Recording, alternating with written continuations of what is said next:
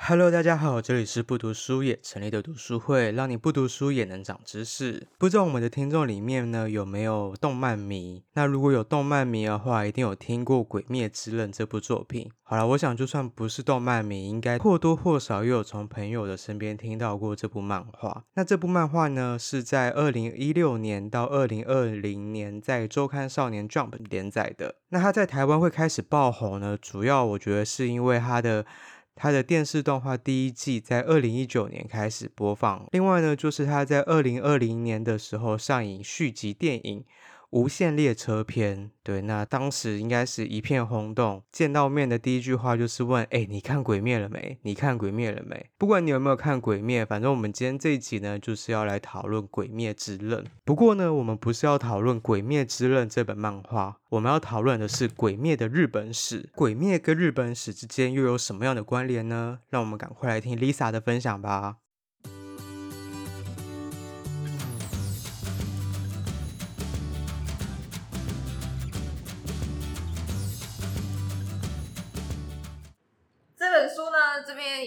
也也是个小分享啦，其实是我最近买的书，然后因为它是特价，电子书特价，然后它图片很漂亮。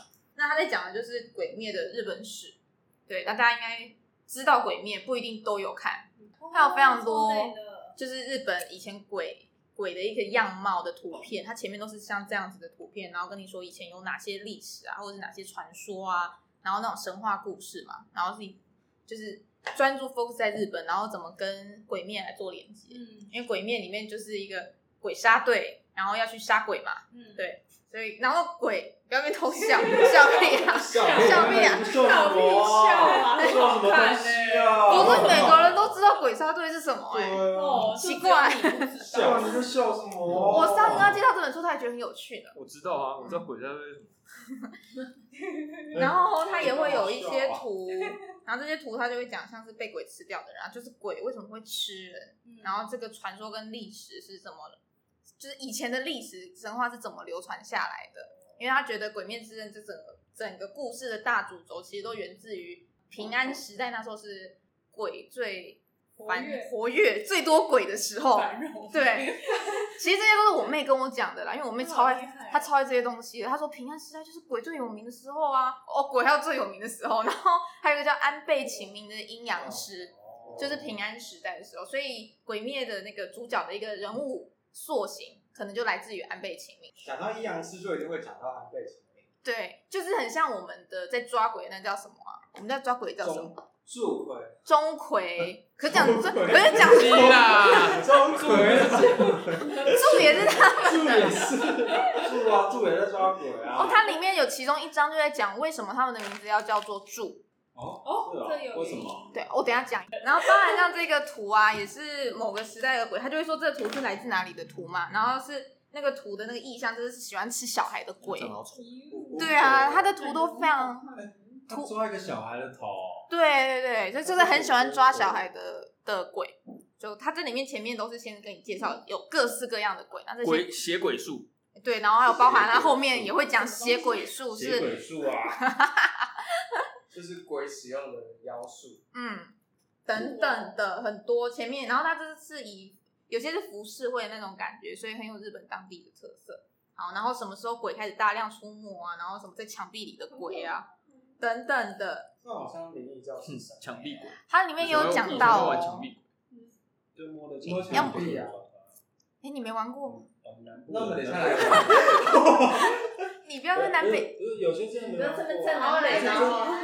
没玩过闪电布丁啊？真的？霹雳火？不是闪闪电 BB。天哪！我们是玩闪电布丁，闪电布丁，他们真的他们没玩过，就是红绿灯，可以啊。不知道，我不知道因为玩游戏有南北分呢。也是梅花几月开吗？一二三木头人吗？我们是别的人，别的机器人，别种稻草人啊？还是红？然后要救？还是自由 哎你别喝哎你还你这小米粒还大红绿灯都是参考用的吗？你别喝红绿灯都参考用的你没有喝红绿灯了。不要讲不然都不开红绿然后还有像这个图就包含鬼灭之刃他们杀鬼的道具是用刀对日什么刀？日轮刀日轮刀。然后日轮刀有不同的颜色对之类的，巴拉巴拉巴拉。嗯，好，就是这样。就前面这是图片的部分，你可以看到有很多，然后都很有趣。这一边就是大纲，他会开始去跟你们介绍说，在鬼面里面出现的鬼，因为鬼面里面出现的鬼，每一个鬼是不是都有自己的特色？嗯，就是像打鼓，空间就可以转换啊。然后无限城，无限城是一个鬼王跟一堆鬼住的地方，叫无限城。然后为什么会有无限无限城这个概念是从哪边来的啊？就以前有个叫百鬼夜行，对，就是它每个鬼的特色，还有最一开始的守鬼啊，就一直会守在身上的守鬼。对，然后它背后都会有一些故事，然后其实这可能可以连到在以前他们传说中的哪一个鬼的特色，然后是怎么连在一起的。所以这本书有点像是他想要把在《鬼灭之刃》里面所有的有特色的鬼跟他的故事，跟以前大家传说中就日本自己传说中的民间故事去把它做连接。这本书是这个样子，所以像这边每一个都有就是不同的鬼，真实版的什么鬼，真实版的什么。所以如果有看完全部《鬼灭》的人，说不定看你们会觉得蛮有很有 feel，因为觉得哦，原来历史真的有真实，不是历史真实存在，是在日本的日本史的传说跟民间故事真的有野史的。对，所以《鬼灭之刃》是真的照着这些去，没有他自己的自创参考啦，参考。这边就有讲啊，安倍晴明的后裔安倍太太臣。然后安倍晴明就是阴阳师，阴阳师就是抓鬼的人，最有他是最有名的阴阳师。啊，这边讲的非常多啊，像为什么他们都会有一些斑纹啊，然后还有那个男主角的招式不是什么火之神神乐吗？它里面都会说这些东西。对，没有看过可能不知道，但知道有看过都知道我们在讲什么。那我这边就讲一下，就是柱这个东西就好了。他说那个柱的部分啊，你知道有一个神社叫出云大社吗？《鬼灭之刃》与出云神话的共通点就是柱。为什么鬼杀队的最高阶级要称作柱？而且我们的编制柱，他说是有九个嘛，有九个柱。他说他这边分享的是“柱”这个字有九画，真的九画那个图。干嘛呢？干嘛呢？然后出云大社啊，它的建筑物啊，它其实是以九根柱子去支撑的。然后他们意思就是说，这九根柱子。呃，支撑着那个神社，支撑着我们的大神。然后呢，他又去拆解了“柱”这个字啊，是木跟主嘛。然后他的意意思是不动之木，不会动的木。然后他们都觉得，日本都觉得神神明啊，都是在木木头神木里面，觉得每一个木头都是有灵魂的，然后神明都住在里面。所以他们觉得那木头，所以才会用“住”这样子的概念，说这些人是去支撑着更大的那个神明。然后，所以才会称为鬼杀队那些高阶级为主，所以是一个用比较轻松的写作方式，然后来介绍这些东西，没有到太深，像是论文那样子，就是引用自哪里，引用自哪里，它没有那么深，但是它就是一种很分享，然后很可爱的概念，然后跟你分享他们有说故事，有这些文化，有兴趣可以先看看它的目录，就是你。你如果有看过的话，你可能会对哪些鬼比较有兴趣，然后去看这些就好，对啊？然后它搭配图文比较漂亮。嗯，好，我的介绍就到这里了。谢谢。听完 Lisa 的分享，有没有觉得这本书超酷的？其实除了《鬼灭之刃》之外啊，这本书呢还有讲到最近很红的一部动漫《咒术回战》。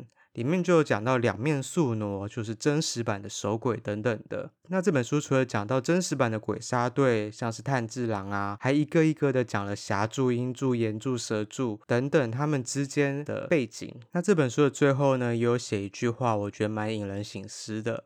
他写说，在《鬼灭之刃》中，鬼被塑造成带来危害、必须消灭的对象，却有许多场景描写主角炭治郎对鬼展现同情心跟同理心，那种试图贴近对方心灵直到最后一刻的姿态，仿佛在这个复杂化的现代社会中，为我们提供了一种与鬼相处的示范。人心之鬼，随时随地都会出现。其实有时候。人比鬼更可怕，而这种恐惧感分分秒秒存在在现代人的内心当中。新的鬼故事还会不断出现，即使在现代，鬼依旧未灭。好啦，今天分享就到这边。喜欢我们的话，欢迎追踪、订阅、分享、按赞。我们在 Instagram、Facebook、Medium、YouTube 上都有，欢迎你分享给更多喜欢看书的朋友们。最后不免俗的提醒一下大家，防疫期间勤洗手、戴口罩，在家没事的话就看看书，不然追个剧也是不错的。那我们下次见喽，拜拜。